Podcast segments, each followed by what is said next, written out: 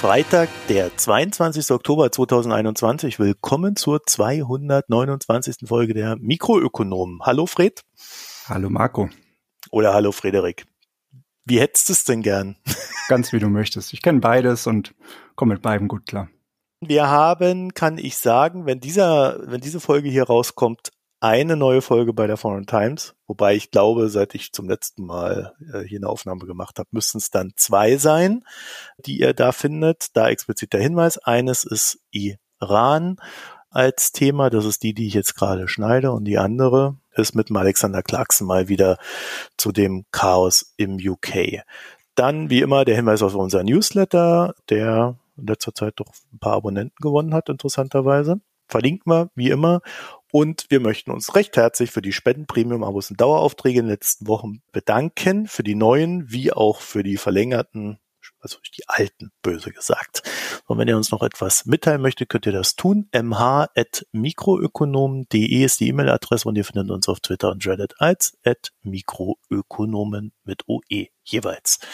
So, worüber sprechen wir nicht? Naja, über den ganzen Sondierungs bla bla haben wir keinen Bock drauf. Ich glaube, niemand hat da Lust drauf. Am Ende werden wir uns sicherlich gerne um das Koalitionspapier kümmern. Und auch da, das wird ja dann wieder irgendwie anders umgesetzt werden am Ende wahrscheinlich. Ja, da können wir zumindest dann ein paar bissige Kommentare loswerden, was wir als unrealistisch ansehen und was dann doch noch kommt. Es gibt ja Leute, die sind durchaus zufrieden mit dem, was da gerade passiert. Also ich will dem nicht vorweggreifen. Keineswegs, keineswegs. Dann kommen wir zu den Kurznachrichten. Die hast du gemacht. Ich habe nämlich keine. Was gibt's denn da? Ich habe mal so drei kleine Sachen rausgesucht, die ich ganz interessant fand. Zum einen greift es zurück auf was, was ich vor ein paar Wochen eben bei meinem ersten Auftritt hier schon erwähnt hatte. Und zwar ist es ja passiert, dass in den regionalen FEDs, also von den, von den USA, die Notenbank, die regionalen Teile, dass dort gewisse Vorstände sich eben daran bereichert haben, dass sie wussten, was wohl in den FED-Entscheidungen durchgesetzt wird und sich dann entsprechend mit individuellen Aktienpaketen eingedeckt haben und davon zu profitieren. Nun hat die Fed vor kurzem verlauten lassen, dass das nicht ganz so in Ordnung ist und dass doch bitte alle Entscheidungsträger und äh, Senior Staff nicht mehr auf äh, Aktien und Derivate Kauf setzen sollen, sondern stattdessen bitte nur über ja andere äh, breitere Pakete, also breitere Investmentmöglichkeiten, sei es zum Beispiel Indizes oder ähnliches, dann investieren sollen und sich dort betätigen. Gibt es ja auch einen schönen Verdachtsmoment gegen den Herrn Paul. Ja, genau. Der auch ein paar Trades gemacht hat, danach eine Rede gehalten und das ist ja immer das Problem, ne? Du kannst es halt in der Form nicht trennen, zumal du als Fettchef wahrscheinlich auch ständig irgendeine Rede hältst äh, zu verschiedensten Anlässen und äh, jede Transaktion, die du machst, dann halt in dem Sinne eingeordnet wird. Ja, es ist halt immer so ein bisschen das Problem mit dem Insiderhandel. Das kann man nicht ganz umgehen, aber man kann es zumindest eindämmen und ich glaube, das ist die Idee, die jetzt quasi hier als Direktive rausgegeben wurde, dass doch bitte nicht mehr Individualaktien gekauft werden sollen, sondern nur noch am gesamtwirtschaftlichen Aufschwung quasi teilhaben werden soll. Wie bei der BaFin, ne? Das ist in sich, genau, das ist eine richtige Richtung und da gibt es einen sehr schönen Kommentar von der FT dazu, also Financial Times, die eben, äh, wo, wo der Autor auch ganz klar sagt, eigentlich ist das lange überfällig, komisch, dass es jetzt erst kam durchaus lohnenswert, da mal reinzuschauen. Wir verlinken auch noch die Pressemitteilung der FED, da kann man einmal drüber fliegen, natürlich auf Englisch und sich einmal ein Bild davon machen, was denn nun verboten ist. Ist auf jeden Fall eine ganz interessante Entwicklung. Ich glaube, Dallas und Boston, glaube ich, war es, sind auch die beiden ähm, Chefs eben zurückgetreten von den lokalen, regionalen Feds. Und ja, wie du schon sagtest, Paul, mal gucken, ob sich da noch was entwickelt, ob da ja noch irgendwie ein Momentum sich entwickelt. Ich hm. sehe es gerade nicht, aber wir werden sehen. Es geht ja um seine Verlängerung und da gibt es durchaus auch äh, in der beiden Administration eine Opposition gegen Paul, so dass das natürlich dann so, ne, das kann dann dieser das kleine Ding sein, was dann verhindert, dass er doch noch verlängert wird. Das weiß man dann, aber wahrscheinlich auch immer im Nachgang nicht. Genau aber schon mal vorsorglich zurückgetreten ist Jens Weidmann. aus persönlichen Gründen. Ja, der hatte ja eigentlich ein Mandat, das jetzt noch, ich glaube, sechs Jahre lief. Also ich glaube bis 2027, wenn ich mich nicht ganz irre. Also durchaus relativ lange. Und ja. der hat jetzt gesagt, er möchte gerne zum Ende des Jahres beenden. Das heißt, er war dann zehn Jahre quasi Vorstand der Bundesbank oder Präsident der Bundesbank, so rum ist es ja. Und ja, das ist ein bisschen unerwartet. Ich hätte das zumindest jetzt gerade nicht kommen sehen, aber anscheinend ist das wohl intern schon so ein bisschen verlautet worden. Da hat er schon gesagt, er möchte sich gerne Zeit lassen bis nach der Wahl, damit er nicht dann da quasi noch jetzt vorher so ein Signal setzt damit oder so. Wahrscheinlich wollte er sich einfach die Option offen lassen, wenn wieder eine konservative Regierung kommt, hätte ihm das wahrscheinlich besser gepasst. Und das, was sich derzeit anbahnt, ist vielleicht nicht ganz in seinem Sinne. Vielleicht wollte er sich da einfach mal jetzt dann ja, neu orientieren, aus persönlichen Gründen, wie du sagst.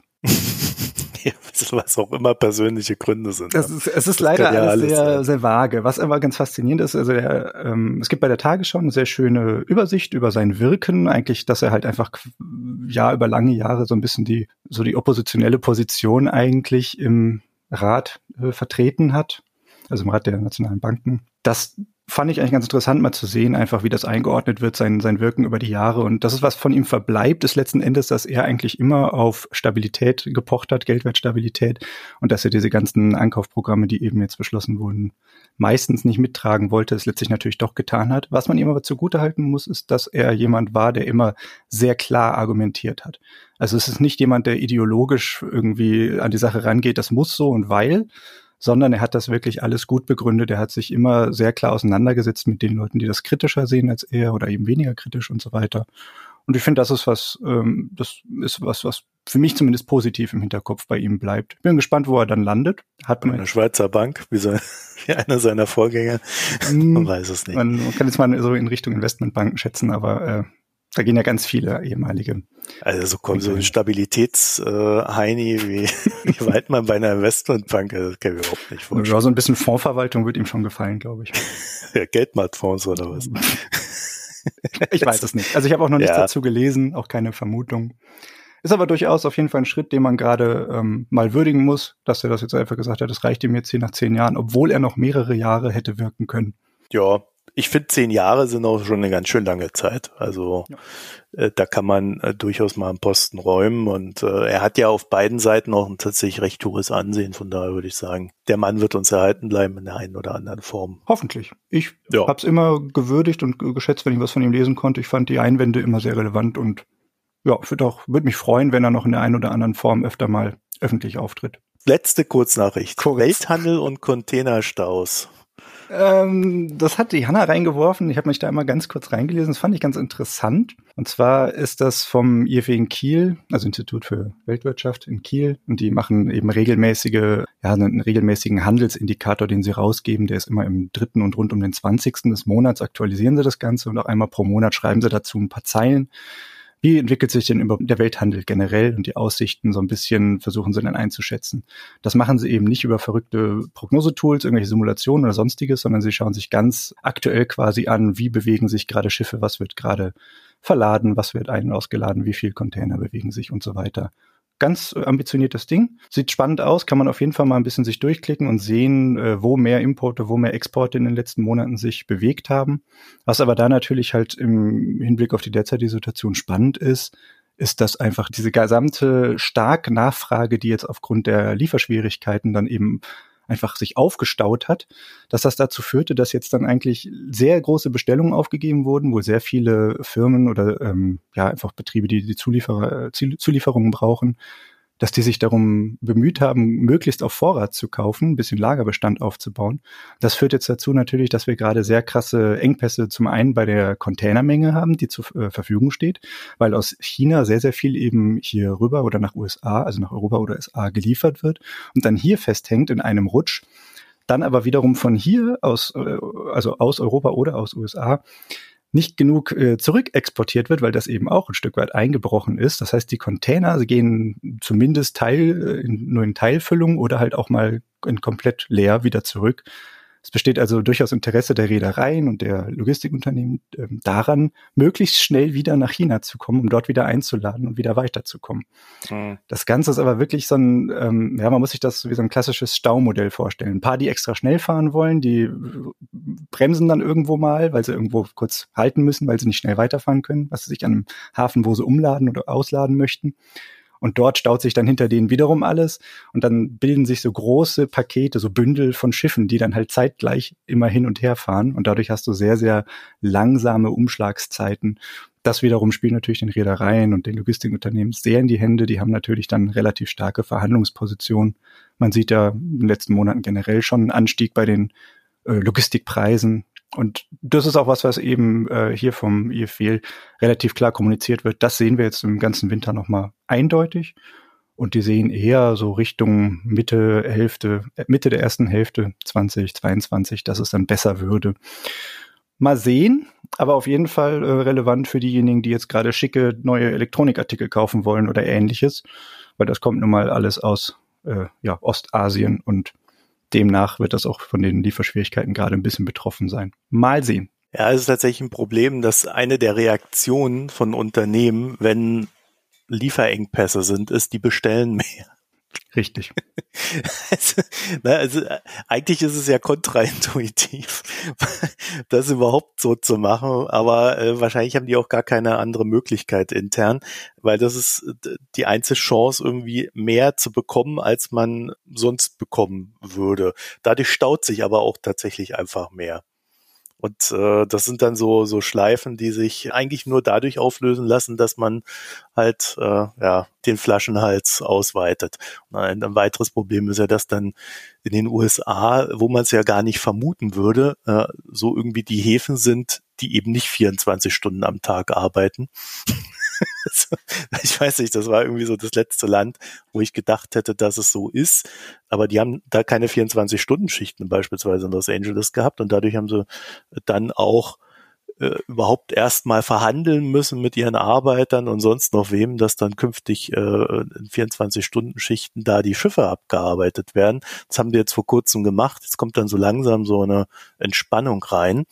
Aber ähm, das, das sind alles so Flaschenhälse, mit denen man so intuitiv nicht unbedingt gerechnet hätte. Ja. Also grundsätzlich sind die Häfen einfach auch zu klein für das, was da gerade stattfindet. Ja, das ist eben das, was sich so aufgestaut hat und jetzt in großen Paketen kommt. Genau, und dann kommen noch die äh, Lastwagenfahrer hinten dran, die auch nicht ausreichend da sind und äh, dann kannst du es halt auch nicht vom Hafen abtransportieren. Genau, das ist noch ein weiteres Problem. Ich denke auch, das ist, das ist einfach so eine Kette, die sich da halt gerade ganz komisch anstößt. Und ja, wir müssen mal ein bisschen im Blick behalten, wie das weitergeht. Ob das bei uns jetzt auch vielleicht ein großes Logistikproblem auslösen wird. Ja, wird man sehen. Aber momentan haben wir ja das Problem, dass unsere Fabriken dicht machen. Jetzt fehlt als nächstes Magnesium. Und das braucht man bei der Autoproduktion beispielsweise. Das heißt, da wird dann auch wieder der eine oder andere die Produktion runterfahren. da muss auch weniger transportiert werden. Dann brauchst du am Ende eigentlich nur noch so ein äh, Lastwagenfahrer-Ausgleichsmodell, dass die dann halt geschickt werden, wo, wo sie gebraucht werden. wenn auf der anderen Seite hier irgendwie äh, kaum was zu tun ist. Ich denke auch, also wir hatten das ja Anfang des Jahres mal recht ausführlich besprochen und im Kern hat sich daran noch nicht viel geändert. Aber ich denke mal, dass äh, die, dieses ganze Thematik sich dann auch tatsächlich erst, also ich würde sogar eher auf gegen Ende nächsten Jahres tippen. Ja. Wenn dann die Weihnachtszeit vorbei ist und das ist dann meistens für die Lieferungen ist das meistens der Oktober. Ich denke, das kann auch gut sein. Ähm, ich glaube, die Entspannung war so ein bisschen für Mitte erste Hälfte 22 mhm. angesagt und ich glaube auch wirklich, dass sie gesagt haben, Normalisierung erst Richtung zweite Hälfte. Ja. Was aber hier auf jeden Fall noch im Hinterkopf zu behalten ist, das trifft, also das deckt sich ganz gut mit den Aussagen, die eben unsere Wirtschaftsforschungsinstitute getroffen haben. Die sagen ja alle, die Lieferengpässe werden einfach bleiben. Wir werden damit jetzt noch den Winter über irgendwie zu rechnen haben. Und das ist halt auch hier wieder ganz klar zu sehen, dass auch die derzeitige, also empirisch nachweisbare Lage genau darauf hindeutet. Und da wird es ja interessant, weil sobald äh, wieder äh, eine Normalisierung zumindest beginnt und dann vielleicht auch eintrifft, wird es auch eine Entspannung bei den Preisen geben, die wir ja momentan auch was diese Rohstoffe betrifft, wie Magnesium oder so. Also es geht dann halt einfach mal auf 10.000 Dollar nach oben. Werden wir dann sehen und dann wird es ja auch interessant, was so die allgemeine Preisbildung betrifft. Also sprich, da sollte sich dann auch die Inflation, die wir jetzt momentan sehen, nicht mehr verstärken. Dann kommen wir mal zu unserem ersten Thema und das Thema heißt das Problem mit Gas. Mit Erdgas, aber ich würde da kurz mit der Kohle anfangen, weil das hängt alles ein bisschen zusammen und einerseits und ähm, ich habe im letzten Newsletter habe ich kurzerhand erklärt, warum China und Indien momentan einen Kohlemangel haben, warum der vorherrscht. Ich würde sagen, dazu kann jeder mal die letzte Ausgabe des Newsletters lesen und dabei gleich abonnieren. Haha. Kurz gesagt, wer nichts einkauft und stattdessen Lagerkapazitäten abbaut, der kann halt auch keine Kohle haben und treibt dann am Ende noch selbst den Preis. Also das ist dann zumindest die Konklusio daraus. Die Lagerbestände in Indien und China sind so aktuell bei rund 50 Prozent des üblichen. und ob sich das jetzt wirklich entspannt. Also es gibt jetzt just seit zwei, drei Tagen die ersten Entspannungssignale, zumindest in China. Das wird man aber sehen, ob das dann eine nachhaltige Geschichte ist, also ob die das jetzt in den Griff kriegen. Zumindest für China müssen wir aber auch festhalten, dass halt, naja, dort immer wieder solche Situationen entstehen können, wenn die Regierung in Märkten rumfummelt, in dem sie vielleicht so nicht rumfummeln sollte, aber die arbeiten da mit Preisdeckeln und sonst noch was. Und das löst halt immer wieder mal solche Situationen aus. Ergänzend zum Newsletter wissen wir nun, dass China seinen Fabrikbesitzern und Kunden mitgeteilt hat, dass sie sich auf weitere Stromausfälle einzustellen haben, zwar jetzt über Jahre hinweg. Das wird immer wieder dazu kommen, während man China Richtung ähm, erneuerbare Energien und so weiter umbaut. Was durchaus amüsant ist, weil den Erneuerbaren normalerweise die Stromausfälle zugeschrieben werden. ja, in dem Fall, in dem Fall nicht. in dem Fall ist es eben, dass sie es verschlafen haben und jetzt so abhängig sind. Aber genau, ja, also so 60 bis 70 Prozent wird damit Kohle erzeugt äh, beim Strom und da muss man weg. Also selbst die Anlagen für erneuerbare Energien werden da quasi mit Kohle Strom gebaut. Und äh, China hat dann auch gleich eine Lösung an seine Fabriken weitergereicht. das wäre ja alles ganz einfach. Die Fabriken sollen gefälligst effizienter arbeiten und man soll mehr Geld in erneuerbare Energien stecken. Das Problem daran ist, wie wir ja gerade weltweit sehen, wenn alle losrennen, um eine Sache zu tun, und diese eine Sache ja dann sehr fokussiert betreiben, nämlich jetzt zu sagen, okay, wir gehen jetzt in erneuerbare Energien rein, dann muss halt auch das Zeugs geliefert werden, um diese eine Sache tun zu können, also um die erneuerbaren Energien samt ihrer Anlagen dann halt herzustellen. Und ähm, ich könnte mir vorstellen, dass es da dann, wenn da wirklich alle losrennen, da dann auch wieder die nächsten Versorgungsengpässe mit diversen Materialien und sonst was gibt. Also diese Feinsteuerung, die man China immer zuschreibt, ne, die, die dirigieren dann, wie quasi die Wirtschaft das alles so schön bewältigt. Also die sehe ich dort überhaupt nicht, muss ich gestehen, sondern äh, ich sehe da eher so ein, naja, ziemlich konfuses Vorgehen momentan. Ich würde jetzt nicht sagen Wildwuchs, aber naja, eine Sache wissen Investoren dadurch jedenfalls, dass äh, Geld in Erneuerbare fließen wird, dass das das neue Thema in China ist und entsprechend positioniert man sich dann auch. Und wir hatten das ja auch schon im August, als wir die Nachbereitung für Juli gemacht haben. In China werden jetzt halt auch immer mehr Kohleminen weiter eröffnet, um halt diese Lieferengpässe, die man da jetzt selber hat, zu beheben. Also das ist Teil des Ganzen. Das machen auch andere Länder. Also das ist jetzt nicht nur China exklusiv.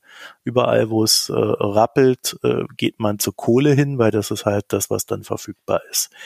Ja, äh, zu dem Newsletter-Text an sich können wir noch ergänzen, ähm, dass sich bei der chinesischen Regulierung auch was getan hat. Und zwar hat man die Möglichkeit geschaffen, dass die Preise um 20 Prozent steigen. Das war meines Erachtens vorher ein Deckel bei 15 Prozent. Das heißt, man hat jetzt mehr Spielraum. Das schafft eine gewisse Entlastung, finanzielle Entlastung bei den Stromproduzenten, flexibilisiert den Markt. Ja, wir verlinken da nochmal einen kleinen Text und vielleicht noch so eine schöne Zahl. Von den Stromausfällen waren 150.000 Unternehmen in China betroffen. So eine Schätzung. Weiß man denn, ob das Stromausfälle sind, die jetzt nur kurzfristig auftreten, also sagen wir unter einer Stunde oder so, oder sind das wirklich mehrstündige Ausfälle, wo wirklich das ganze Netz Beides. zusammenbricht? Also du hast alles gehabt. Du hast äh, Sachen gehabt, wo mal fünf Minuten der Strom weg war, hast aber auch mal mehrere Stunden keinen Strom gehabt. Also das ist ziemlich erratisch. Hm. Dann gab es ja auch so Sachen wie, dass man Betreiber von Hochhäusern angewiesen hat, keine Fahrstühle mehr scharf zu schalten. Also da mussten die Leute dann halt da hochlaufen. Man muss auch noch erwähnen, dass die andere Hochhäuser haben als wir. Also nicht mal fünf, sechs Stockwerke, sondern noch ein bisschen mehr. Genau, ja, also richtige Hochhäuser, mhm. so, so, so wie die Amis. Und ja, wenn du da im ersten Stock wohnst, ist das super. es gab teilweise auch die Anweisung, wer bis zum dritten Stock wohnt, solle laufen, alle anderen dürfen den Fahrstuhl nutzen. Also auch da wieder so, jede Region hat das ein bisschen anders gehandhabt. Aber ähm, ja, also es ist ein bisschen konfus dort gewesen. Also es gibt nicht, man denkt das immer so, es ist eine Einheitsregierung und dann wird ja das so überall gleich ausgerollt, aber da gab es tatsächlich äh, sehr unterschiedliche Ideen, wie man die Thematik in den Griff kriegt damit zumindest mal gesagt wurde, natürlich verbessert all das nicht gerade die Liefersituation eurer Weihnachtswaren, aber das muss euch auch nicht weiter beunruhigen, denn die Frist ist ohnehin schon vorbei. Die war Anfang Oktober. Also äh, alles, was Anfang Oktober da nicht verschickt wurde, das wird jetzt auch nicht mehr bei euch ankommen, sondern da müsst ihr bis 2022 warten. Ist vielleicht aber auch mal ganz gut, nicht so viel zu verschenken an Weihnachten. Selbst Papier für Bücher ist knapp. Das wiederum finde ich inakzeptabel. also, deswegen, ich bin da so ein bisschen, ja, also sagen wir es mal so, äh, bei den Amis ist es, äh, gehen jetzt so Artikel rum, die sagen, ja, ihr müsst euch damit abfinden dieses Jahr, dass es am Black Friday keine Sonderangebote geben wird. Also so schlimm soll da die Versorgungslage mit Weihnachtsgeschenken sein. Naja gut, aber da werden die Läden entweder eingerannt, weil es Sonderangebote gibt, oder eingerannt, weil es keine Sonderangebote gibt. Ja, weil es Mangel gibt, genau. Also ich vermute, äh, dass die Leute da trotzdem wie blöde dahin. Die Bilder werden, glaube ich, genauso aussehen. Kommen wir aber mal zur Gasversorgung in Europa. Ja, das ist leider etwas komplexer, als ich hoffte, aber das macht ja vielleicht auch spannend. Zum Einstieg vielleicht die Frage, wozu brauchen wir Erdgas in Europa? Also sehr simpel fürs Heizen und Kühlen. Dafür gehen 46 Prozent des Gases drauf, weitere 16,4 Prozent für die Stromerzeugung. Der Anteil an der Stromerzeugung wird in den nächsten Jahren höchstwahrscheinlich steigen, denn wer keine Atomkraft hat und auch keine Kohle möchte, der braucht dann als Alternative Gas. Und zwar brauchen wir deswegen Gas, weil die Stromerzeugung über erneuerbare Energien momentan recht schwankend ist und dafür dann der Ausgleich fehlt. Also das wären dann zum Beispiel Speichertechnologien größerer Art, die man dann immer so zuschalten kann, wenn dann gerade auf der einen Seite etwas weniger Strom reinkommt. Und damit so ein Stromnetz funktioniert, braucht es halt leider eine konstante Stromfrequenz. Die ist bei hiesigen 50 Hertz und um die Frequenz stabil zu halten, braucht es dann automatische Stabilisatoren und Abfederungen. Da muss man also diesen Strom schnell zu und abschalten. Das geht momentan mit Gaskraftwerken am besten, zumindest dann, wenn man auch keine Kohlekraftwerke mehr hat. Atomkraftwerke sind dafür nicht so ganz gut geeignet. Also ist Gas momentan so der große Kompromiss aus allem, zumal man dann sagt, na ja, das ist auch weniger CO2-intensiv als Kohle. Jetzt könnte der eine oder andere kommen und sagen, ja, aber beim Gas wird doch sehr viel Methan freigesetzt, wenn man das fördert. Ja, das ist richtig. Man könnte da sehr viel dagegen tun.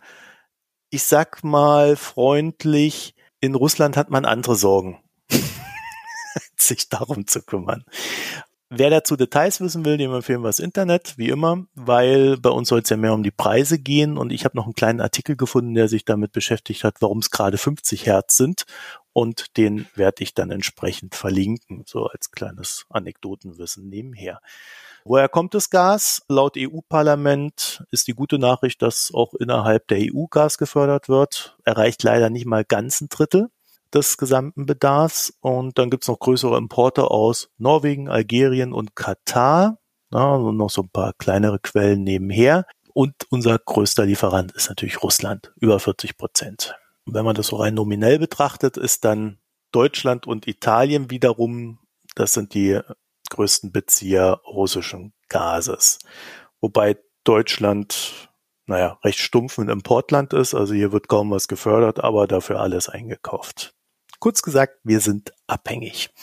Und diese Abhängigkeit kann man kurzfristig nicht reduzieren. Ne? Den Spruch kennt ihr, hören wir ja seit Jahrzehnten. Immer wenn gerade irgendwas ist, irgendein Lieferengpass ist, sagt man, oh ja, das ist ganz schlimm, aber da können wir jetzt kurzfristig auch gar nichts dran ändern. Da sind wir abhängig. Ne? Hat keiner kommen sehen. Nee, hat keiner kommen sehen. Das Ding ist halt, man hätte ja natürlich über diese ganzen Jahrzehnte, wo das immer mal wieder passiert ist, natürlich auch Alternativen schaffen und befördern können. Und das hat man, glaube ich, äh, nur ein bisschen getan. Daher sind wir jetzt wieder an diesem Punkt, dass wir das Problem nicht kurzfristig lösen können und äh, halt mit der Situation umgehen müssen.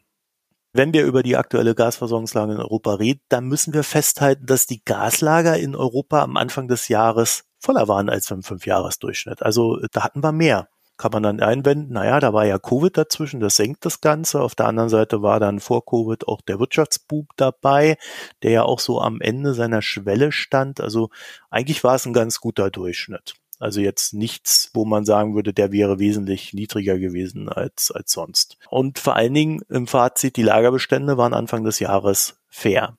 Ja, dann hat man etwas kühleren Winter als gewohnt und ich würde mal auch sagen, etwas kühleren Sommer als erhofft. Also ich persönlich habe so ein paar Mal schon die Heizung anschalten müssen hier im Sommer. Eiskalt gar nicht. Ich sehe das gar nicht eigentlich, aber auch keine Socken getragen ist. Soweit kommt's noch. Naja, also ich denke mir dann immer, bevor ich noch eine Erkältung im Sommer bekomme, mache ich lieber mal abends die Heizung an und schlafe im Warmen. Ja, also jedenfalls führt es natürlich dazu, dass wir in Gesamtdeutschland, also nicht jeder macht den Tilo Sarrazin und zieht sich dann ähm, dicken Pullover an. Ich bin mir nicht sicher, ob die meisten unserer HörerInnen das noch kennen. das sind ja alle nicht mehr ganz so jung. Wer es, wer es nachschlagen möchte, Tilo Sarrazin Pullover.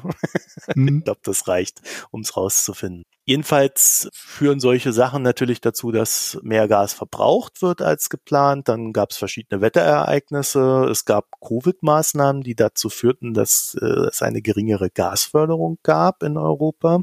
Ja, aber nicht nur hier, halt auch in Russland. Und dann stieg plötzlich unerwartet die Nachfrage an, weil irgendwie alle die Produktion hochgefahren haben. Die wiederum war wesentlich höher als gedacht. Naja, und nun sind alle am Rudern. Das Gas, also es ist ja noch Gas da, muss man ja dazu sagen. Es ist halt nur so, dass die Gaslager niedriger sind, als sie sein sollten. Das war vor kurzem noch bei 85 Prozent, aber ich habe just heute eine aktuelle Zahl gefunden, die eher so im Bereich 75 Prozent lag, plus minus. Und das heißt, die Gaslager hierzulande leeren sich. Das Ding ist, Russland liefert das bestellte Gas nach Europa. Also das, was wir effektiv über die Langfristverträge bestellt haben, liefern die uns auch eigentlich müsste ja alles in Ordnung sein. Das Problem ist also die Nachlieferung. Über die streitet man sich jetzt. Dazu vielleicht ganz kurz.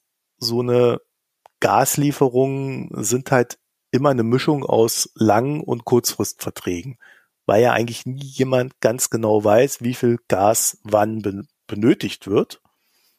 Und man kann ja nicht ewig viel zu viel kaufen und man will aber auch nicht zu wenig haben. Ne? Und deswegen gibt's da so, ein, so eine Mischung aus Verträgen, die dann zumindest mal so eine gewisse Grundversorgung absichern und natürlich dann gewisse Flexibilität nach oben haben, aber der Rest wird dann halt über Marktpreis geregelt. Wenn der Gaspreis sich verdreifacht, dann muss man dann in dem Moment das benötigte Gas, was man nicht hat, nachkaufen und halt das Dreifache bezahlen. Was ja aber in einem reichen Land wie Deutschland erstmal kein Problem darstellen sollte. Hauptsache, man friert nicht im Winter, würde man dann sagen. Ne?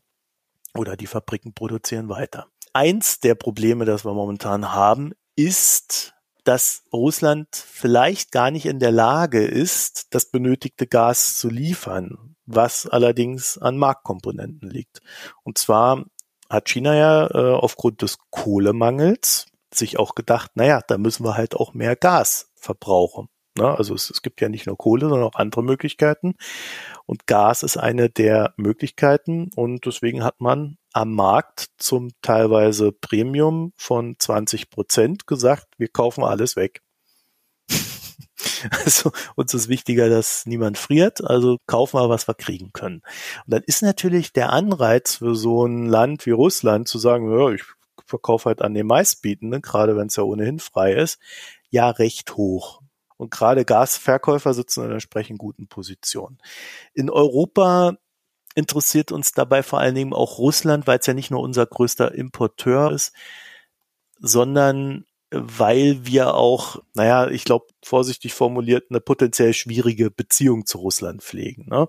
Also richtig traut man sich nicht über den Weg. Zur Erinnerung, Annexion der Krim, Krieg in der Ostukraine, Vergiftung, Aktionen mit Nervengaseinsatz und so weiter und so fort auf europäischem Grund und Boden. Und da ist man sich dann nicht ganz grün. Dann haben wir jetzt in Deutschland, äh, aber auch europaweit ein Thema gehabt, das Nord Stream 2 die Pipeline, die dann halt direkt nach Deutschland reinläuft, naja, in Betrieb genommen werden soll.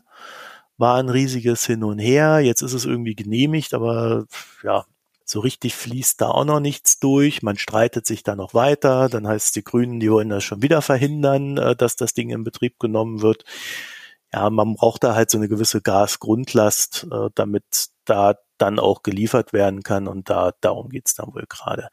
Jedenfalls habe ich aufgrund dieser schwierigen Situation versucht mal da reinzugucken, wie realistisch das ist, dass Russland uns jetzt kein Gas schickt, um uns zu erpressen, dass wir Nord Stream 2 in Betrieb nehmen oder uns in anderen politischen Sachen zu erpressen. Und wer diesen Podcast und mich kennt, weiß, ich bin da eher kritisch gegenüber Russland, auch weil ich eine Zeit lang in Russland war. Schicke ich mal vorweg. Seit den 1970ern werden die Gasfelder in Nadym Purtatz ausgebaut. Ich spreche das fürchterlich aus, aber da müssen wir alle durch. Und sie neigen sich jetzt dem Ende entgegen. Das sind so die, die Hauptgasfelder Russlands gewesen. Jetzt verschiebt sich diese russische Gasförderung zunehmend nach Jamal, wo man Gasfelder für, naja, theoretisch bis zu 50 Jahre europäische Gasversorgung vermutet. Ja, ob das dann wirklich so eintrifft, sei mal dahingestellt. Von Jamal aus wiederum ist es so, dass der Gasverkauf über Nord Stream 1 und 2, naja, besonders attraktiv ist für Russland, zumal man ja diese Pipelines auch selber besitzt und dadurch dann ja auch weniger Kosten hat. Vor allen Dingen aber auch, weil man keine Umleitung über die Ukraine machen muss, die ja dann 1900 Kilometer lang wäre. Also da muss man schon sehen, ist ein valider Grund. Dann kommen natürlich noch Leitungsgebühren an die Ukraine hinzu. Das Geld würde sich jeder sparen wollen, wenn er denn könnte. Und man muss auch dazu sagen, bei solchen extrem langen Umwegen würden ja wiederum auch einfach Leitungsverluste dazukommen. Also diese Richtig. Leitungen sind ja nicht komplett dicht, sondern man würde da wieder einen gewissen Prozentsatz mehr verlieren dessen, was man in die Leitungen pumpt. Also es ist auch wiederum einfach von der reinen Menge, die man weiterverkaufen kann, durchaus sinnvoll, so kurz wie möglich die Strecke zu halten. Ja, und natürlich dann in dem Sinne auch für die Umwelt. Ne? Durchaus richtig, weil es ist direktes ja. Methan und das hat ja einen sehr viel stärkeren Treibhauseffekt. Ja, also soweit würde ich auch sagen, ist das alles bekannt. Wir wissen aber natürlich auch, dass die Gasweiterleitung über die Ukraine halt ein Politikum ist. Ne? Also da wurde heftig drüber gestritten. Äh, Europa hat im Zuge von Nord Stream 2 da auch verhandelt, dass eine gewisse Weiterleitung durch die Ukraine erfolgen muss. Soweit ich das sehe, hat Russland da seine Verträge auch eingehalten. Ja, also es geht nicht nur um Geld, es geht auch um Politik. Dann ist so die grundsätzliche Frage, fördert Russland überhaupt genug Gas? Naja, man weiß das nicht. Sie fördern auf alle Fälle in 2021 rund 4,5 Prozent mehr Gas als in 2019. Und also Covid ausgeklammert, ne? Und da ist ja zwischendrin einiges passiert mit Pipelines, also mit teilweise weniger Gas, mit Produktionsausfällen hier in Europa, die dann auch wieder Einfluss darauf hatten und so weiter. Also der Gaspreis, der war ja auf absoluten Tiefs in der Zeit zwischendrin. So, und Russland hat zusätzlich das gleiche Problem wie der Westen. Die Lager sind leer. Also auch da war der Winter etwas unangenehmer als gedacht und ein weiterer kalter Winter würde jetzt halt bedeuten, dass man dann vielleicht die Gasversorgung der Städte riskiert, wenn man nicht entsprechend die Lager aufgestellt hat oder äh, gefüllt hat. Und die Städte sind meines Erachtens in Russland wirklich sehr wichtig, äh, denn wenn da mal was ausfällt, herrscht der größte politische Druck. Ich werde nie vergessen, wie ich da mal in Moskau durch die Gegend gelaufen bin bei minus 36 Grad war das an dem Tag? Oder waren es nur minus 20? Na, ich weiß Muggelig warm. ja, und auf einmal sehe ich da lauter äh, Schneeschipper. Es fahren aber 20 Schneeschipper an mir vorbei. Ich habe mich nur gewundert, was ist da los? Was soll denn das jetzt? Weil zu dem Zeitpunkt waren da erstaunlich wenige unterwegs. So, und dann äh, habe ich dann irgendwann später äh, die, die Nachricht erfahren, da ist irgendwo auf so einer Autobahn sind die Leute festgehangen wegen des Schnees und da sind ein paar erfroren und das hat dann irgendwie so die Nachrichten, zumindest die sozialen Medien dominiert. Und dann haben die in dem Moment halt die Schneeschipper in Moskau rausgeschickt, um den Leuten zu zeigen, wir kümmern uns um euch. Mhm. Ruhig bleiben. Alles gut. so, das ist so dieses russische Denken. Und da die Russen wissen, wenn es irgendwo explodiert bei uns im Volk, äh, dann kommt das eigentlich von den Städten eher als von der Provinz. Wird eigentlich auch immer geguckt, dass die Städte gut versorgt sind. Das heißt, man wird gucken, dass ausreichend Gas für die Städte da ist. Dazu muss man sagen, in der Provinz ist auch oftmals so, dass die gar keine Gasleitung haben, also dass die auch gar keine Gasversorgung zum Wärmen und so weiter haben. Auch Thema für sich. Also, dass Russland Gas in ihr eigene Lager pumpt, dass man dann natürlich auch nicht verkaufen kann an jemand anders. Ich glaube, das ist nachvollziehbar in dem Sinne. Gleichzeitig, wie gesagt, wollen die Asiaten auch Gas haben und zahlen hohe Preise. Naja, so könnte man fragen, spielt Russland die einen gegen die anderen aus? Zuzutrauen wäre es ihnen ja. Da, da brauchen wir uns nichts vormachen. Aber es gibt darauf keine seriöse Antwort. Also ich habe es nicht rausfinden können. Es gibt zwei Meinungen unter den Analysten. Die einen sagen ja, die anderen sagen, naja, nee, ist halt so die Situation. Und ehrlich gesagt, ich tendiere auch eher zum, ist halt so die Situation. Ich glaube aber auch, dass Russland natürlich versucht, aus der aktuellen Situation Kapital zu schlagen. Und es gibt da mehrere öffentliche Aussagen seitens Russland, denen nach die EU nur ihre politischen Probleme mit Russland lösen müsse und schon würde es wieder mehr Gas geben. Und soweit ich höre, soll es hinter verschlossenen Türen noch rabiater zugehen. Also das ist dann wieder so ein Ding. Auf der einen Seite kann man sagen, naja, eigentlich ist es ist es ja schon okay, aber sie, wenn sie es dann wieder so politisch drehen, dann wächst natürlich auch sofort das Misstrauen gegenüber Russland. Ich sehe nicht ganz, inwiefern sich die beiden Optionen ausschließen. Weil sie können ja sowohl Kapital aus der derzeit vielleicht so erwachsenen Lage jetzt schlagen, dass wir dafür, dass sie einfach Geld damit machen können. Das ist ja Russland sicherlich das, das nicht fremd. Legitim. Das ist auch durchaus legitim, weil ich meine, es ist eine Knappheit, die vorherrscht und durchaus große Nachfrage da. Jetzt gerade kurz vorm Winter selbstverständlich. Aber ich denke auch nicht, dass das dann irgendwie dagegen spräche, dass sie dann zeitgleich auch noch ein bisschen politischen Druck aufbauen wollen. Ja, das machst du eigentlich äh, im Regelfall nicht, weil das natürlich das Vertrauen in so einer Lage, wie wir sie jetzt gerade haben, äh, zerstört. Also wenn die Aussage ist, Russland hat ja schon immer eigentlich seine Lieferverpflichtungen erfüllt. dann kommen halt jetzt viele auf die Idee zu sagen, naja, jetzt tun sie es nicht, um uns eine Hake zu verpassen, glaubt halt keiner mehr daran, dass das einfach eine Marktgeschichte ist gerade. Mhm. Und das wiederum beschädigt natürlich die langfristigen oder mittelfristigen Beziehungen zwischen Russland und der EU. Ich glaube auch nicht, dass Russland da, also bin halt nicht tief drin, aber ich vermute nicht, dass Russland das dringend so offen aussprechen muss, dass sie da jetzt einfach hier richtig den, den Daumen draufsetzen. Na, auffällig ist, ist, dass sie es tun. Also auffällig ist, dass sie sehr aggressiv diese Karte spielen und äh, dann hatten wir die schöne Situation, dass Putin plötzlich gesagt hat, ja, also äh, ich habe mit, Russ äh, mit Gazprom gesprochen, die können da durchaus etwas flexibler reagieren und man wird dann mehr in die EU leiten. Da gab es die nächste Auktion und dann wurde erstmal nichts gegen EU geleitet. Ja? Mhm. Also dann sieht man auch die, die Lieferungen an nun Deutschland, äh, hat der Spiegel Benjamin Bitter ja eine kleine Recherche gemacht.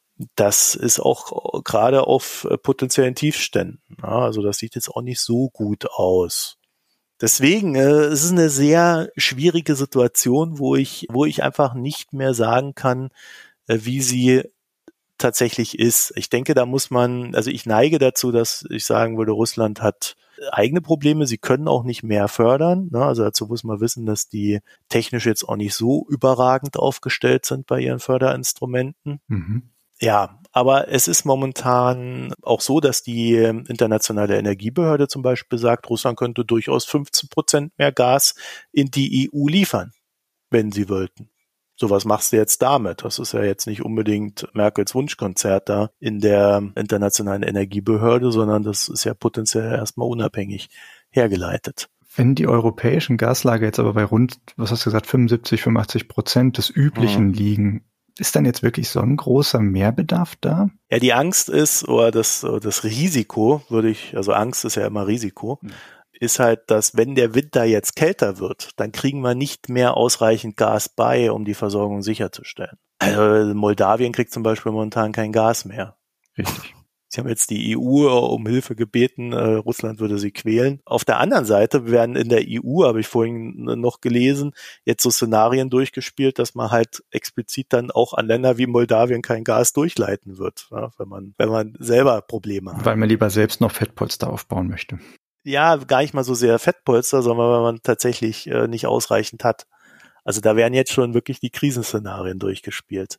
Und im Zweifel würden die Länder sogar so weit gehen, dass sie sagen, ich behalte mal das Gas bei mir und leite es nicht an meinen Nachbarn in der EU weiter. Also da bestehen uns, glaube ich, noch lustige Diskussionen bevor. Also ich kann es nicht auflösen. Ich bin aber auch noch nicht fertig. Weil ich wollte das ein bisschen nutzen, so auf so ein grundsätzliches Problem hinzuweisen, was wir haben. Vielleicht fangen wir mal so an. Wir werden in der Zukunft, solange wir noch nicht komplett auf erneuerbaren Energien basieren, werden wir die fossilen Brennstoffe brauchen. Das ist ein Fakt. Und die Investitionen für erneuerbare Energien sind interessanterweise momentan noch nicht so hoch, wie sie sein müssten, damit diese erneuerbaren Energien dann ausreichend vorhanden sind, 2045 zum Beispiel. Und auf der anderen Seite sind die Investitionen in fossile Brennstoffe, haben sich halbiert. Auch weil es sehr viel Aktivismus äh, gerade bei den großen Ölkonzernen gibt, dass sie sich verändern sollen äh, und so weiter und so fort. Ja. Also Defunding seitens der Staaten gibt's Aktivismus. Also das ist ein ziemlich komplexer Bereich, wo einfach am Ende bei rauskommt, die Investitionen sind sehr niedrig. Wir werden aber, wenn wir bis 2045 diese Übergangstechnologien, wie man sie ja so schön nennt, wie Gas brauchen werden, dass wir dann höchstwahrscheinlich nicht ausreichend beibekommen. Da haben wir uns jetzt in eine ziemlich ja, ungeschickte Situation begeben, weil wir natürlich nicht nur diese ganzen Sachen brauchen, damit wir beide äh, hier Podcasts aufnehmen können oder damit wir dann äh, abends Netflix gucken und am äh, Spiele-PC rumhängen, sondern es muss ja auch die Produktion gesichert werden. Ne? Also hier so Autobau und so, was die ganzen Jobs sichert. Da wird man einen Weg finden müssen, mit beiden umzugehen. Ne? Also dass man Gas und Öl hat auf der einen Seite und dass man äh, die erneuerbaren Energien samt Netz, notwendigen Netzausbau halt stark befördert. Und äh, es gibt ja jetzt, ich glaube in Schottland ist das, ne? Gibt so ein Umwelttreffen. Da ist jetzt rausgekommen, dass die meisten Länder, da haben eigentlich die wenigsten wirklich einen Plan für die Zeit. Deswegen ist jetzt momentan aus jetziger Sicht völlig unklar, wie diese Welt eigentlich Umbau, der ihr bevorsteht, und ich meine, jetzt haben wir 2021 bald fertig, also selbst wenn wir 2050 nehmen würden, würde ich sagen, oh, so 29 Jahre ist jetzt nicht so mega viel Zeit für so einen Riesenumbau, der da uns bevorsteht. Ne? Und aber wie soll, er soll ja schneller passieren. so. Und äh, da gibt's keine oder ungenügende Pläne. Die Frage grundsätzlich, wie man jetzt damit umgeht, dass man auch diese anderen Rohstoffe braucht, da gibt's recht wenig Antworten weil man muss sie halt fördern, man muss denjenigen, die sie fördern, eine gewisse Sicherheit geben. Es gibt jetzt so Beobachtungen wie zum Beispiel, dass alles, was jetzt an Fracking gerade zusätzlich stattfindet, also wo investiert wird, das sind alles Unternehmen, die nicht öffentlich finanziert sind, also die keine Aktiengesellschaften sind. Die Aktiengesellschaften, bei denen heißt, nee, nee, keine neuen Investments, ausbeuten, was da ist und Dividende zahlen. Und bloß nicht anfangen, irgendwo übersee irgendwas zu machen. Das ist auch ein Teil des Problems äh, mit der aktuellen Versorgung. Deswegen, da verändert sich gerade der Markt, da verändert sich das Policy-Umfeld und äh, so einen richtigen Plan hat noch keiner. Das andere ist, dass natürlich äh, Versorgungssicherheit auch dadurch behindert wird oder verhindert wird, dass wir immer mehr externe Faktoren haben. Also wir haben jetzt im UK so eine gewisse Windarmut gehabt im ersten Halbjahr. Dadurch war weniger Windstrom da, als man das sich irgendwie so im Durchschnitt gedacht hatte. Mhm. Ja, und äh, dann musste man auf einmal mehr Gas verbrauchen und mehr Öl. Und so hast du so Faktoren in dieser ganzen Rechnung, auf die du immer wieder zurückkommen musst und die du dann immer wieder dir vor Augen halten musst, dass du dafür Lösungen brauchst. Aktuell sehe ich eigentlich nicht, dass sich die Situation recht schnell auflösen wird, ähm, sondern das ist wie mit diesen Produktionsengpässen, die wir momentan haben. Das eine wird das andere lösen. Also das hängt mhm. alles ein bisschen auch miteinander zusammen. Das heißt, wir müssen jetzt so ein bisschen gucken, dass wir aktuell da gut durchkommen und zwar ohne, dass irgendwie Strom rationiert werden muss. Wobei ich das jetzt auch noch nicht sehe, will ich gleich dazu sagen. Und dann wird sich die neue Bundesregierung halt wirklich einen Kopf darüber machen muss, wie sie halt damit umgeht. Und Angebotsschwankungen kannst du eigentlich immer nur durch Puffer beheben. Diese Puffer könnten auch sein, dass äh, man die Stromnetze mehr miteinander vernetzt. Ja, also dass wir halt auch andere Länder in diese Stromvernetzung mit reinnehmen, die uns dann vielleicht, ich sag's jetzt mal ganz lapidar, es ist komplizierter, einfach mal ihren Solarstrom darüber schicken. Das ist auch etwas, was äh, viel mehr befördert werden muss. Wir sehen aber auch, dass zum Beispiel in dieser Schiffsindustrie, die diese ganzen Kabel verlegt weltweit, ja auch zu Offshore-Windparks und so. Die sind auch komplett an der Auslastung. Also das ist ein riesen Wachstumsmarkt. Da müsste man halt auch noch mehr rein investieren.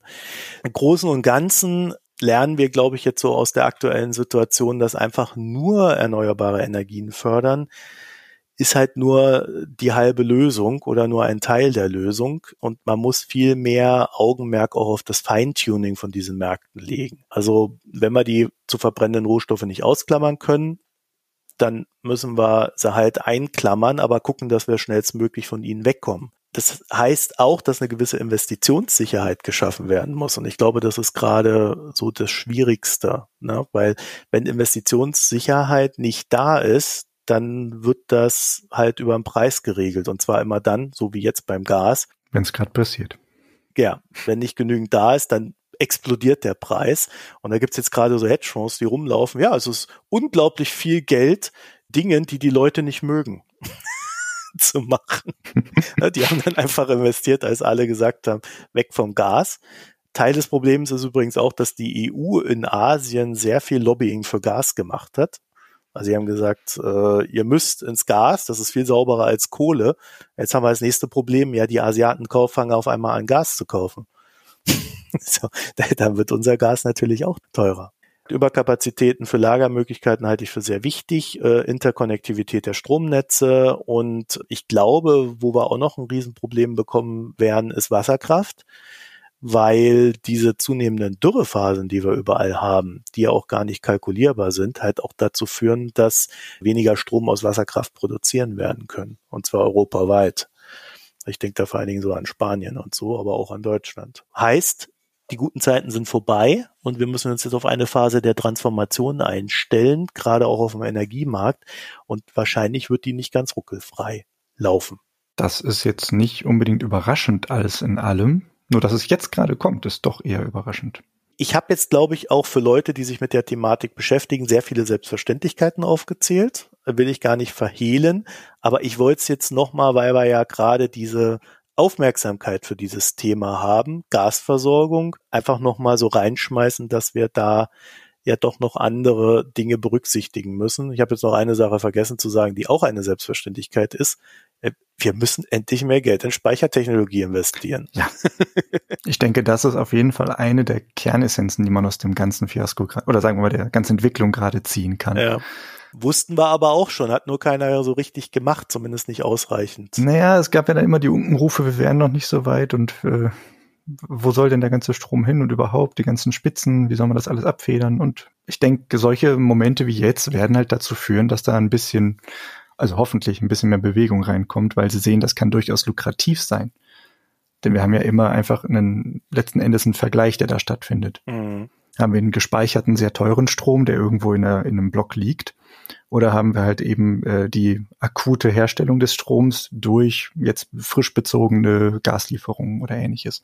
Also da hast du halt einfach immer ab einem gewissen Punkt natürlich dann auch das erreicht, dass es durchaus günstiger werden kann, trotz der sehr hohen Speicherpreise dann darauf zu setzen und damit natürlich zum einen politisch unabhängiger zu werden, was durchaus erstrebenswert ist, aber zum anderen eben auch einfach schon ab einem gewissen Zeitpunkt einen finanziellen Mehrwert dafür zu haben. Mhm.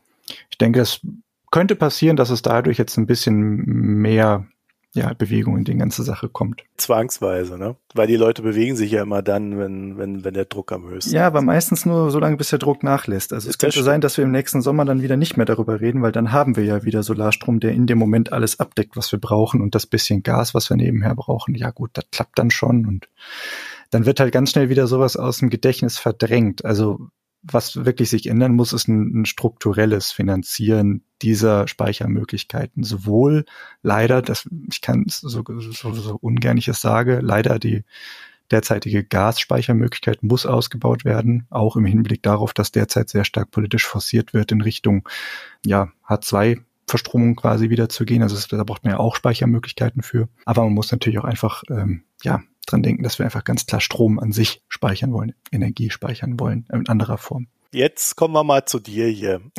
Jetzt habe ich mal genug geredet. Investitionsoffensive. Woher nehmen, wenn nicht stehlen? Was? Ja. Du hast übrigens äh, 22 Minuten Zeit. Das wird so nichts. Das wird so nichts. Hm, ich rutsche da mal jetzt einmal drüber. Wenn euch was fehlt, sagt ihr mir im Nachhinein einfach Bescheid, wozu ihr gerne noch einen extra Link wollt. Oder vielleicht greifen wir das irgendwann anders nochmal auf, wenn da mehr Interesse besteht. Ja, wir haben hier sehr viel Links, kann ich sagen. Also ihr werdet äh, etwas zu lesen haben, wenn ihr möchtet. Das war die Hoffnung. Also das Thema kann ich natürlich jetzt nicht komplett abstecken, wie ich es gerne hätte. Aber die Idee ist, derzeit wird ja viel diskutiert, nicht nur in Ökonominnenkreisen, sondern eben auch generell im politischen Bereich, dass wir Zukunftsinvestitionen brauchen. Das Wort ist an sich eher für mich ein bisschen ein Unwort, weil Investitionen sind an sich, wenn man sie jetzt tätigt, immer für die Zukunft. Also dieses äh, Schöngerede mit irgendwelchen tollen Zukunftsinvestitionssachen, das es bringt mir persönlich keinen äh, Lustgewinn. Dennoch, äh, das ist das Wort, was gerade so ein bisschen die Runde macht und das ist eben da, damit wird einfach so abgedeckt, ja, wir brauchen unglaublich viel Geld für, also zusätzliches Geld für die Investitionen, die anstehen, sei es bei Klima, sei es bei Infrastruktur oder im Sozialwesen. Also darunter fällt dann sowohl Energiewende und Mobilitätsthemen, dazu fällt äh, digitale Infrastruktur oder Verkehrsinfrastruktur. Und darunter fällt dann natürlich Vorsorge und Fürsorge, also beides, was im Sozialwesen letzten Endes wichtig ist, vom Gesundheitswesen über äh, Jugendarbeit bis hin zu familiäre Hilfen bis hin zu Rentensystem und was noch alles. Also diese ganzen Themen sind dringend und wir sehen, dass wir da eigentlich in nächster Zeit sehr viel mehr Geld brauchen. Es gibt in Ökonomenkreisen durchaus so die Zahl, die in den Raum geworfen wurde von rund 500 Milliarden Euro, die wir in der nächsten Zeit investieren müssen, zusätzlich zu dem, was sowieso in den einzelnen Bereichen schon ansteht oder schon geplant ist oder absehbar ist. Das ist erstmal kein ganz absurder äh, Betrag. Das ist was, womit man eigentlich erstmal so im Kopf, ja, den man so grob verankern kann. Das ist auf jeden Fall was, was wir brauchen. Ob das mehr wird oder ob das vielleicht doch ein bisschen weniger wird, sei mal dahingestellt.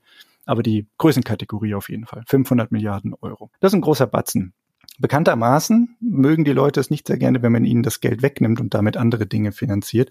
Bekanntermaßen ist also Steuererhebung oder Steuererhöhung Raub an der Bevölkerung. Das, das kommt auf keinen Fall in Frage. Und wenn wir uns die derzeitigen Entschuldigung, Sondierungsgespräche ansehen, ist das wohl auch relativ klar, dass das nicht ja in nächster Zeit kommen wird. Zumindest nicht so, wie ich es Ich höre da so eine wäre. leichte Ironie raus. Äh, willst du die Leute etwa berauben? Ich werde das nicht weiter kommentieren. Ich möchte ja genau darüber nicht reden, sondern über die Alternativen, die uns offen stehen. wenn wir investieren wollen, muss das Geld irgendwo herkommen. Nur woher? Also woher nehmen, wenn nicht stehlen? Daher diese Formulierung. Schuldenbremse ist das äh, Stichwort, was uns hier alle dann bewegt. Die steht uns nämlich erstmal im Weg, da sie weitreichende Kreditfinanzierung eigentlich erstmal blockiert. Also das, was uns an Spielraum gegeben ist, um wirkliche Anführungsstriche Zukunftsinvestitionen zu tätigen, das ist eigentlich sehr begrenzt. Was genau die Schuldenbremse ausmacht, werde ich hier jetzt nicht im Großen und Ganzen erläutern. Ich denke, das wissen einige von euch auf jeden Fall, die aus dem Bereich kommen. Andere, die es nicht wissen, denen empfehle ich ein sehr schön übersichtliches Kompendium des äh, Bundesministeriums für Finanzen. Die haben ein, ich glaube, 20-seitiges oder so, Mitte 26 Seiten oder sowas, PDF zusammengestellt, in dem man mal die wichtigen Begriffe die die Schuldenbremse betreffen und wie diese funktioniert und wie diese berechnet wird, haben sie zusammengestellt und da kann man sich mal durchklicken, mal ein bisschen reinlesen. Hier und da ein wenig Ökonomenlatein, aber letztlich doch ganz gut verständlich gemacht, worum es da geht. Die Schuldenbremse ist uns also ein bisschen im Weg bei dem, was eigentlich von allen Seiten postuliert wird, nämlich dass wir ganz viel Geld in die Hand nehmen müssen. Wie kann man das jetzt also machen? Wir haben ein Ziel uns gesetzt. Wir wollen gerne Geld investieren in bestimmte Kernbereiche, die in Zukunft sehr viel wichtiger werden oder auch eben, um etwaige Krisen abfedern zu können, um Resilienz aufzubauen und, und, und. Da wollen wir jetzt aber dann letzten Endes nicht irgendwie, ähm, ja, eine fragwürdige, aber grundgesetzlich festgelegte Obergrenze bei der Nettokreditaufnahme haben, sondern wir wollen mal drüber reden, was ist denn irgendwie möglich im Rahmen des Gesetzlichen. Hier nochmal kurz zur Erklärung. Netto-Kreditaufnahme, das wird auch ein zweimal vielleicht fallen. Das ist die Differenz der Kreditaufnahme, also der neuen Kreditaufnahme und der Tilgung der Altkredite, die bereits schon im Haushalt oder in dem Staat eben vorhanden sind. Nun kann man also auf verschiedene Art und Weisen damit umgehen, dass wir eigentlich einen Bremser im System haben.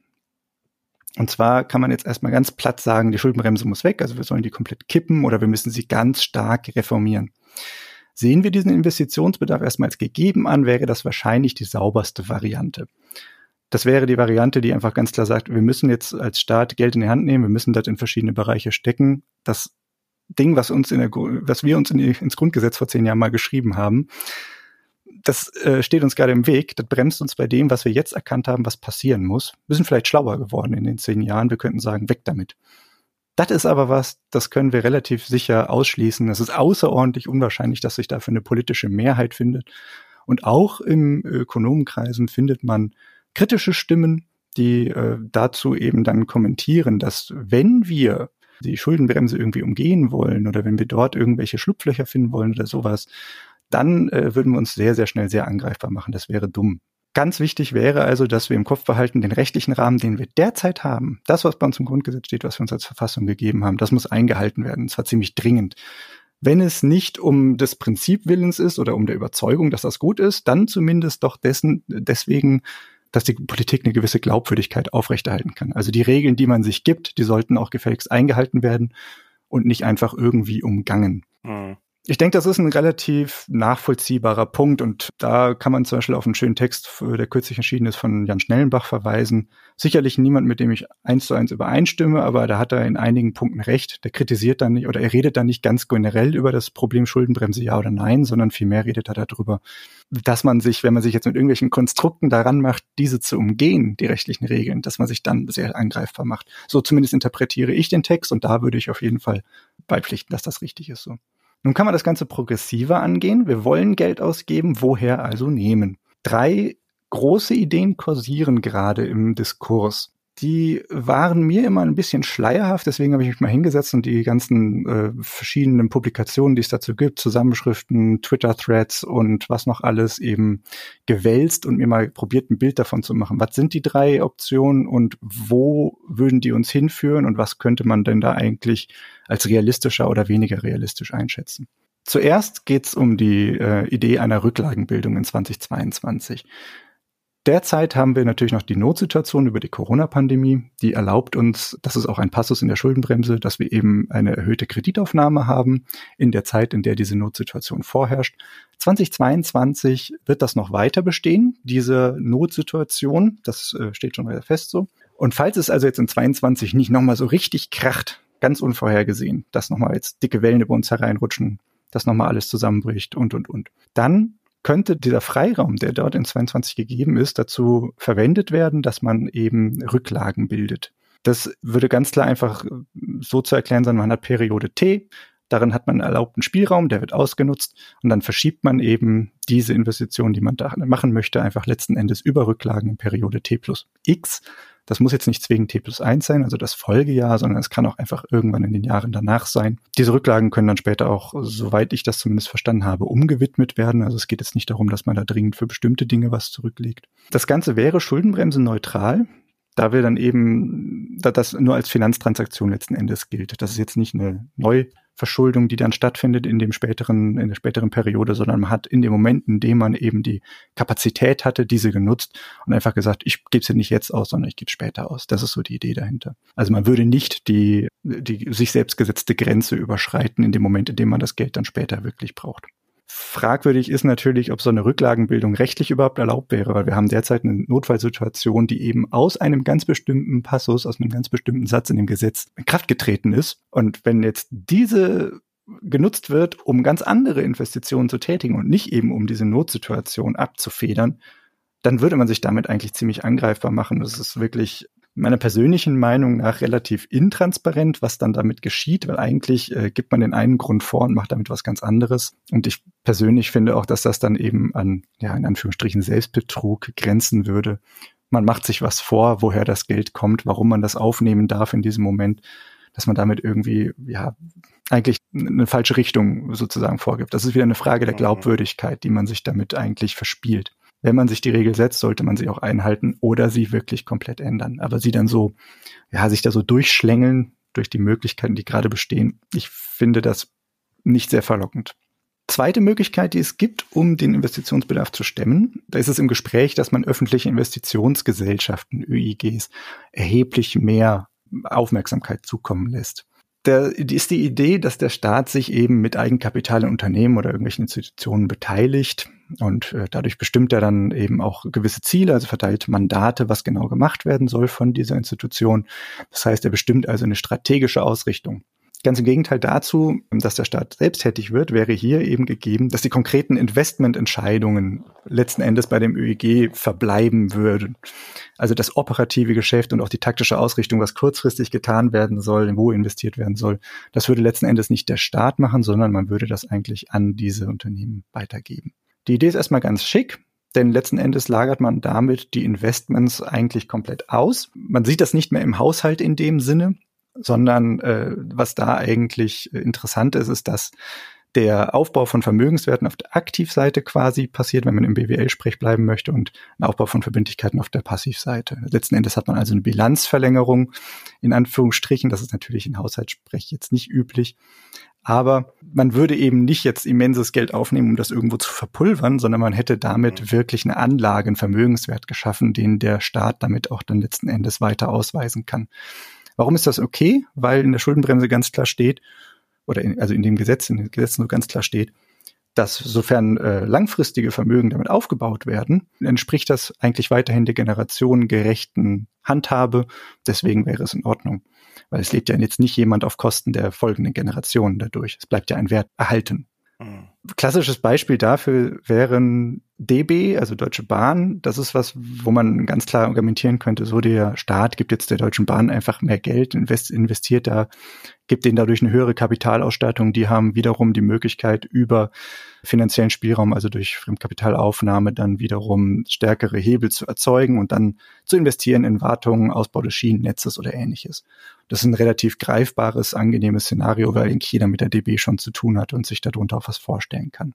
Was ein bisschen abstrakter wird, aber was durchaus gerade hoch im Kurs steht, in der Diskussion ist die intensivere Ausstattung der KfW, also die Kreditanstalt für Wiederaufbau. Das ist eine Förderbank, die hat Investmentaufgaben und äh, kriegt die regelmäßig zugeteilt vom Staat über diese Mandate. Da wird dann gesagt, so verteilt doch bitte mal Betrag 25 Millionen in dem und dem Bereich. Beispiel dafür wäre dann irgendwie die Förderung energieeffizienten Bauens durch günstige Kredite, also die KfW bekommt den Auftrag, gehe, gib doch bitte mal 25 Millionen an Leute her, äh, heraus oder an Investoren heraus, die gerne ein Haus bauen möchten, das die und die Effizienzkriterien erfüllt. Und nur dann dürfte diese geben. Dafür müssten diejenigen aber auch erheblich äh, weniger an Zinsen zahlen oder können auch äh, schön langfristige Finanzierungen da kriegen. Das ist durchaus ein schon lange praktizierter ähm, Weg. Und man könnte natürlich jetzt ganz stark darüber reden, wie sehr man die KfW jetzt noch in den ganzen Prozess einbinden möchte, mit wie viel Kapital man die noch ausstatten möchte und möchte man denen weitere Mandate geben und, und, und. Das wäre jetzt quasi auch so ein schönes Beispiel dafür. Mhm. Persönlich bin ich da ein bisschen skeptisch. An sich ist es gut gedacht, da man eben das Risiko auslagert. Letzten Endes ist das aber auch so ein bisschen mein Kritikpunkt daran. Das Risiko der Einzelinvestments, also dass der Staat jetzt mit der Gießkanne das Geld verteilen würde, ist jetzt nicht gegeben, sondern das Risiko, dass der eben einfach an ein Unternehmen oder eine Institution das Geld verteilt und die dann wiederum die Risiken übernehmen, ist nur für, für mich ein bisschen kurz gedacht. Die sammeln das Geld ein vom Staat, damit sind sie also quasi staatlich gestützt. Es ist auch ein ganz klares Signal an diejenigen, die dann denen Fremdkapital geben sollen. Guck mal, hier steht der Staat dahinter.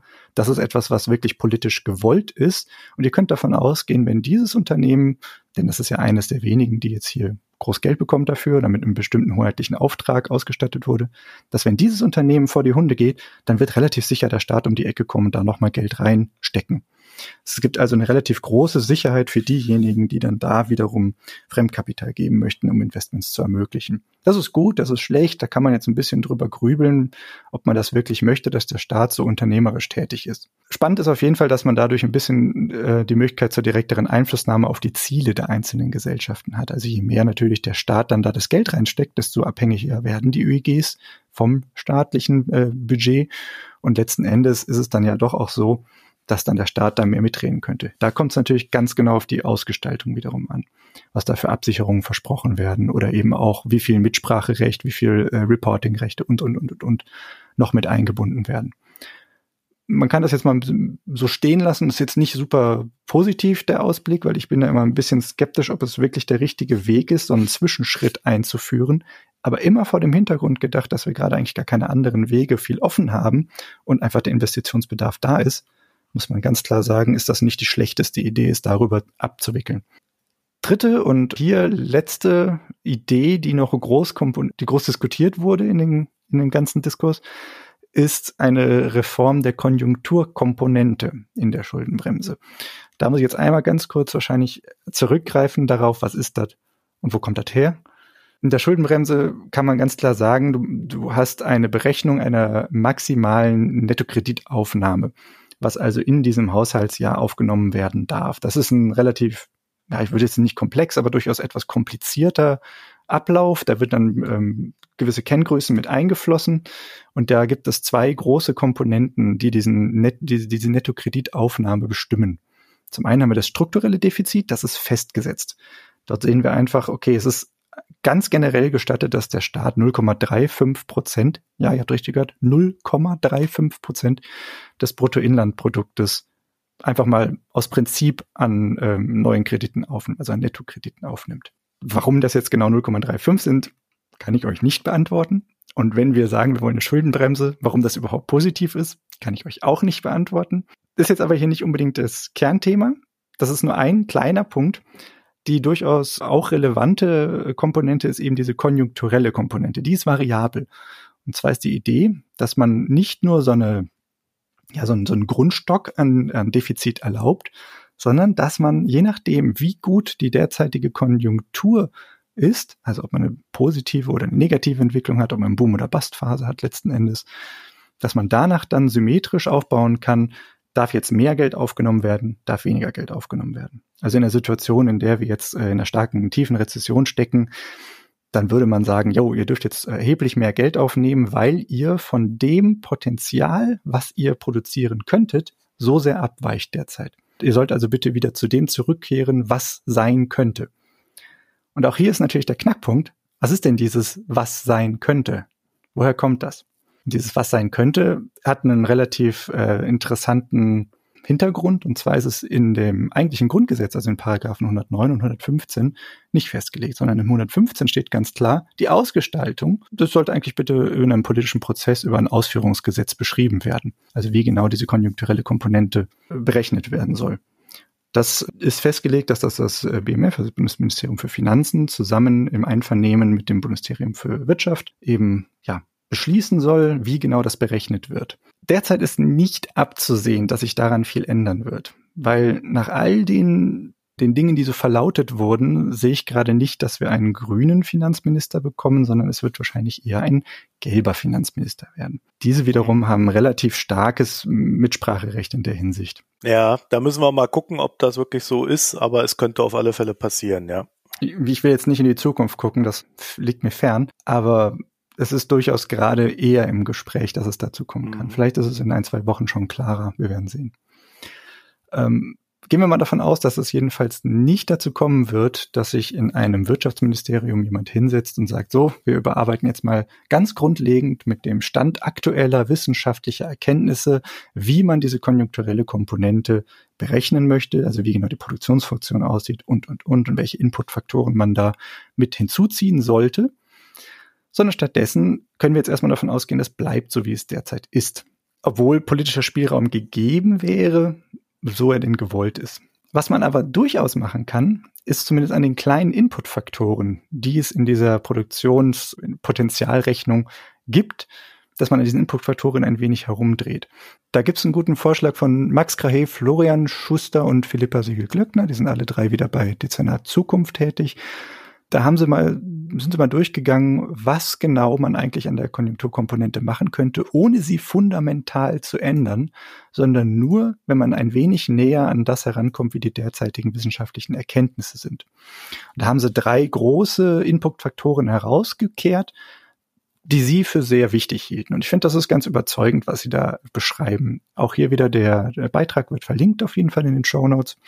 Aber einmal kurz zusammengefasst, sie bringen die drei Punkte vor. Zum einen Vollbeschäftigung soll angenommen werden und nicht der NAWRU, NAVU, der, der eine niedrigstmögliche Arbeitslosenquote annimmt, bei der es nicht zu sich beschleunigender Lohninflation kommt. Was bedeutet das? Also es geht immer im Kopf darum, dass wir ein Potenzial beschreiben möchten. Es geht nicht darum, was gerade wirklich passiert, sondern dass wir beschreiben, welche Inputfaktoren in unserer Produktionsfunktion für die volkswirtschaftliche Tätigkeit da beschreiben können, welche dieser Inputfaktoren denn mit wie viel Input versehen werden. Und die Idee ist eben nicht mehr darauf zu denken, darüber nachzudenken, ab welchem Zeitpunkt bei einer Arbeitslosenquote es dazu käme, dass viel zu viel Geld im Umlauf ist und dadurch sich dann eben eine beschleunigende Lohninflation zustande kommt, sondern es wurde relativ klar herausgestellt in den letzten Jahren, dass es eben eigentlich nicht haltbar ist, so eine Annahme überhaupt zu treffen.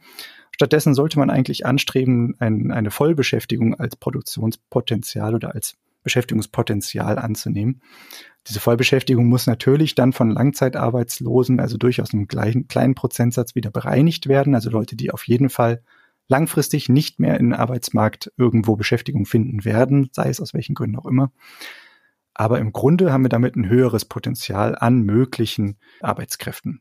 Zweiter wichtiger Faktor ist eben die höhere potenzielle Partizipationsrate von Frauen. In Deutschland gehen wir immer noch von einem relativ großen Gap zwischen den äh, Beschäftigungsquoten von Frauen und Männern aus. Das ist ungefähr mh, hm, bis zu zehn Prozent, glaube ich, gewesen.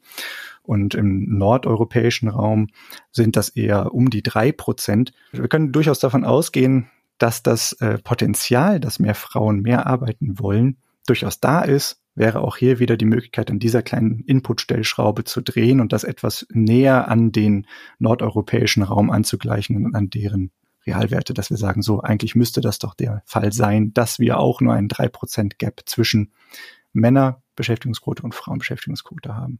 Dritter und meiner Meinung nach sehr wichtiger Punkt ist eben, dass man unfreiwillige und nicht notwendige Teilzeit beseitigt in dieser Potenzialrechnung. Das heißt, man würde dann darüber nachdenken, wie viele von den Leuten, die derzeit in Teilzeit arbeiten, sind denn eigentlich bereit, dennoch mehr zu arbeiten, obwohl sie derzeit nicht in so einem Verhältnis angestellt sind.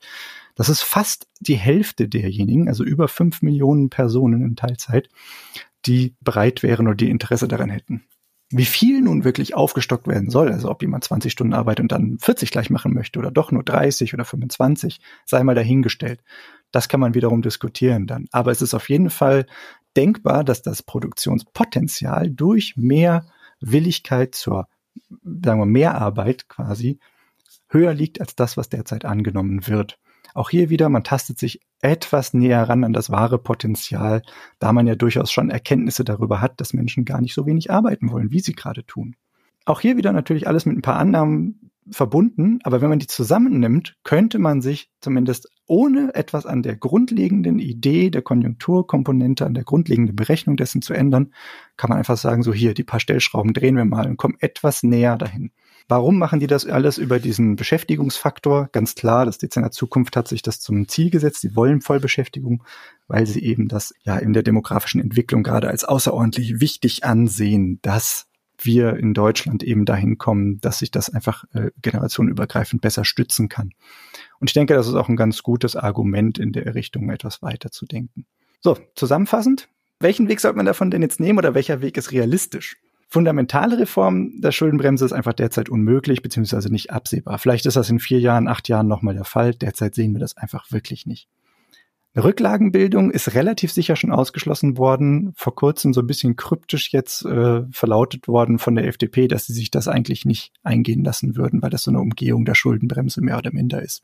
Dritte Option, Reform-Konjunkturkomponente. Das ist denkbar, aber ehrlicherweise, wie ich ja schon angedeutet habe, sehe ich nicht so ganz, ob der politische Wille so da ist, so etwas zu machen. Auch hier wieder ein Verweis auf die FDP. Ich vermute, dass die sich eher dagegen sperren würden, wirklich die Konjunkturkomponente zu reformieren. Denkbar hingegen ist wieder wirklich eher so ein Vorschlag von Krahe et al., was ich gerade beschrieben hatte, dass man einfach an den Inputfaktoren so ein bisschen dreht, um vielleicht noch etwas mehr Spielraum im Rahmen der bestehenden Schuldenbremse rauszuschlagen. Und die wahrscheinlichste Option ist wohl die öffentliche Investitionsgesellschaftsoption, mhm.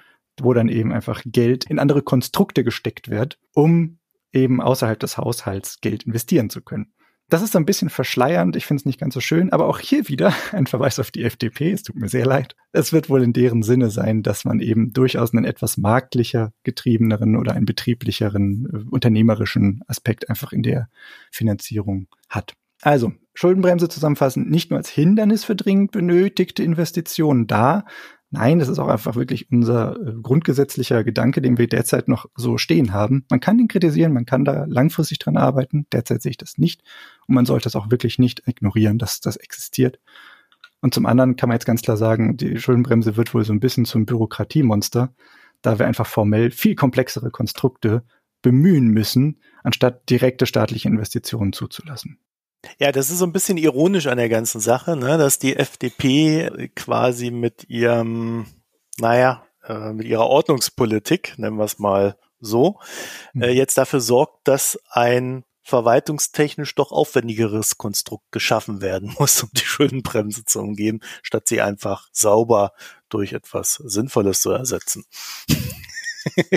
den, den kann ich mir jetzt nicht so ganz verkneifen. Nein, aber äh, grundsätzlich, ich äh, bin da, bin da ja durchaus dafür, dass man das so macht. Ich merke auch, dass im, im Diskurs der der Konsens schon so in diese Richtung schwankt und ja. wankt und eigentlich ohnehin alle irgendwie der Meinung sind, ja, äh, müssen wir jetzt halt machen, müssen wir irgendwie umgehen, ja, dann umgehen wir es halt, weil so richtig die Mehrheiten für ein Abschaffen haben wir nicht und dann ist das halt der schmerzfreiste Weg. Richtig. Und das ist ein bisschen traurig, aber ich hab, wir haben es jetzt ja ein, zwei Mal angedeutet. Es ist auch irgendwie interessant, dass der komplexeste, bürokratischste und mit am meisten vertraglichen Vereinbarungen zusammenhängende Weg letztlich von denen bevorzugt wird, die immer darüber reden, dass wir Bürokratie abschaffen müssen, dass alles simpler werden muss, dass wir Verfahren erleichtern müssen und, und, und. Ja, das ist halt am Ende dann doch eine Frage dessen, was man politisch möchte. Und ja. äh, am Ende sind immer alle dabei, dann diese Politik, die sie mal wollten oder dann äh, wieder wollen, irgendwie dann doch noch wieder zu umgehen. Also ich hoffe, so ein bisschen zumindest einen, ähm, ja, einen kleinen Bildungsauftrag nachkommen zu können. Nicht nur für mich selber, es hat mir durchaus auch äh, Spaß gemacht, sich da einmal durchzuwühlen, aber ich hoffe auch, dass es für euch jetzt ein bisschen klarer wird, warum gewisse Entscheidungen wohl auf das hinauslaufen werden, was passiert. Und jetzt haben wir die schöne Situation, die wir äh, nicht immer haben, äh, eher selten. Ich habe nämlich keine Zeit. das, heißt, ich muss jetzt weg. Äh, wir sind hier schon über der Zeit und Menschen warten auf mich. Deswegen werden wir an der Stelle die Sendung beenden, kein Gesellschaftsteil machen Traum. und den beim nächsten Mal dann nachholen. Doppelter Gesellschaftsteil, wir versprechen es euch. Oder einfach das sagen, was wir jetzt heute hatten. so, dann danken wir euch fürs Zuhören, wünschen euch eine schöne Zeit. www.mikroökonomen oben rechts gibt's einmal Premium-Abo, gibt's einmal Spenden für die normalen Folgen, gibt's einmal Newsletter irgendwo dazwischen und so weiter und so fort. Kommentare haben wir auch immer sehr gerne. Ansonsten tickert uns auf Twitter und Reddit an, at Mikroökonomen mit OE jeweils. Euch eine schöne Zeit. Vielen Dank fürs Zuhören. Tschüss. Tschüss.